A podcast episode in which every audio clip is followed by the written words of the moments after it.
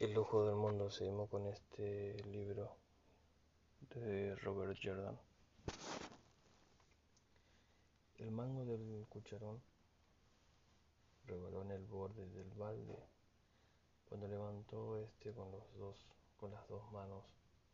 Pasaba mucho y ella no era muy grande para su edad, pero siguió a Kenley tan deprisa como pudo, no por nada de lo que él le había dicho, desde luego. Tenía que hacer un trabajo y se había propuesto ser la mejor aguadora del mundo. En su semblante apareció un gesto de resolución. En el recorrido bajo la hombrosa hilera de árboles que bordeaba el río hasta llegar al terreno despejado, bañado por el sol. La acompañó el suave crujido del mantillo de las hojas del año anterior bajo sus pies.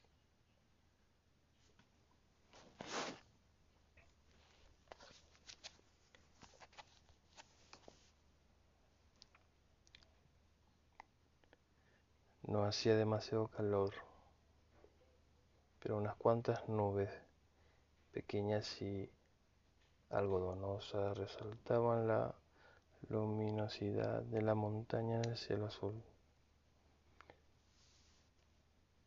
El prado de la viuda Ainal se llamaba así desde antiguo, aunque nadie sabía quién había sido esa viuda Ainal por la que se le había dado tal nombre.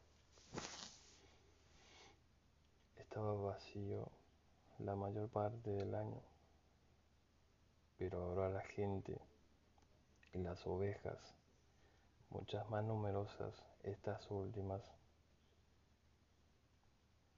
lo abarrotan de parte a parte.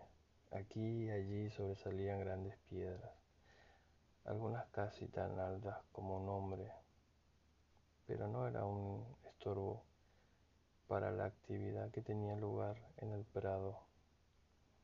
Granjeros de todo el entorno de campo de Emon acudían para esto, y los vecinos del pueblo iban para ayudar a sus conocidos.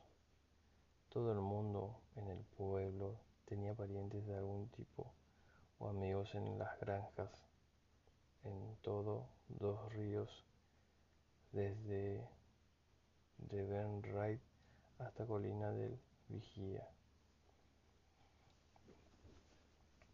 Estaría teniendo lugar el esquileo en embarcadero de Taren. No, por supuesto, muchas mujeres lucían chales echados sobre los brazos y flores en el cabello con ocasión de tal acontecimiento y otro tan ocurría con algunas de las chicas mayores. A pesar de que aún no llevaran el pelo recogido en una trenza como las mujeres, algunas lucían incluso vestidos como bordados en el cuello, como si fuera en realidad un día festivo.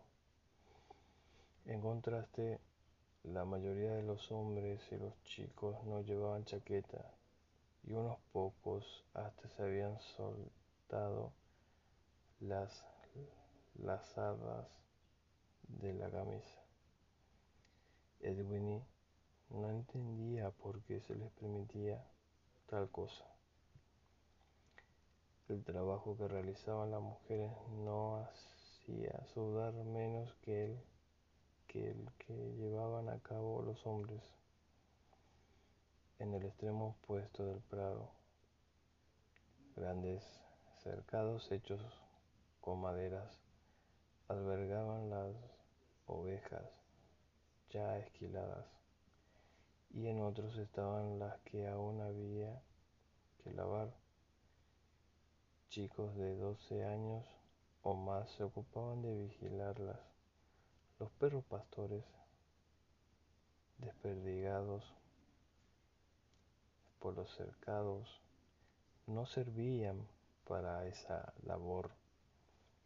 Grupos de esos chicos mayores se valían de callados de madera para conducir a las ovejas hacia el río para lavarlas y después se ocupaban de que, se, que no se tumbaran y se ensuciaran de nuevo hasta que se secaran, momento en que se encargaban de ellas los hombres que esquilaban a este extremo del prado.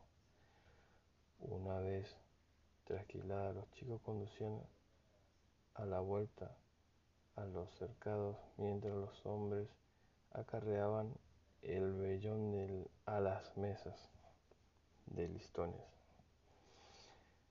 donde las mujeres separaban la lana y la doblaban en pacas. Llevaban la cuenta y, y debían tener cuidado para que la lana de uno no se mezclara con la de otro. A lo largo de los árboles, a la izquierda de Edwin, otras mujeres sacaban viandas para el almuerzo y las ponían sobre largas mesas montadas en caballetes.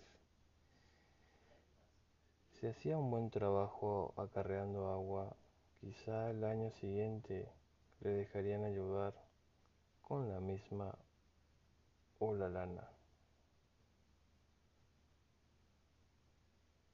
Perdón, ayudar con la comida o la lana. En lugar de tener que esperar dos años más. Si hacía un buen trabajo, inmejorable, ya nadie volvería a llamarla niña.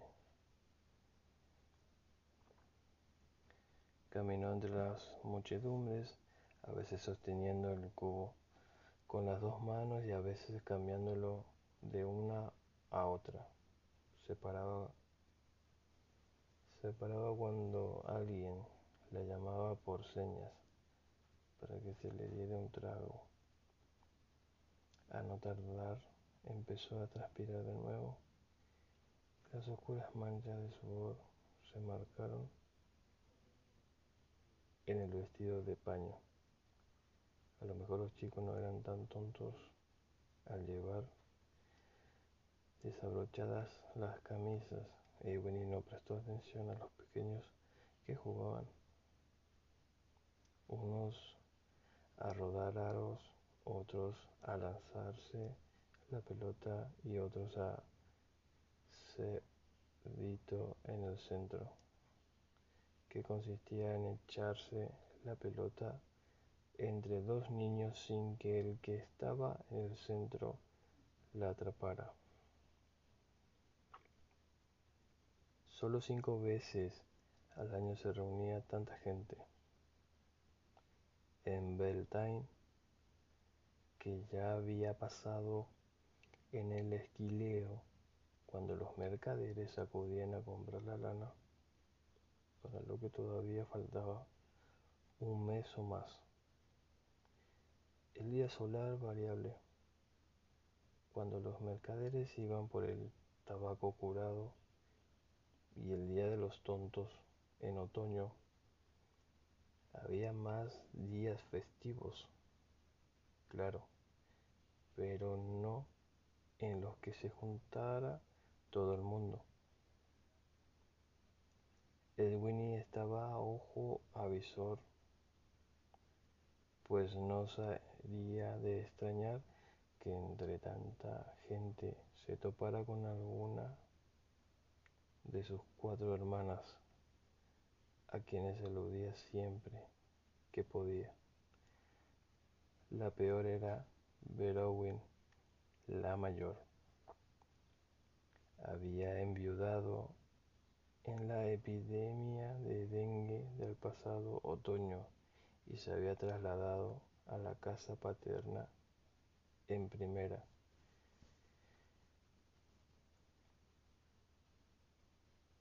Era difícil sentir pena por Berowin. Pero era tan aspaventera y siempre quería vestirla y cepillarla el pelo.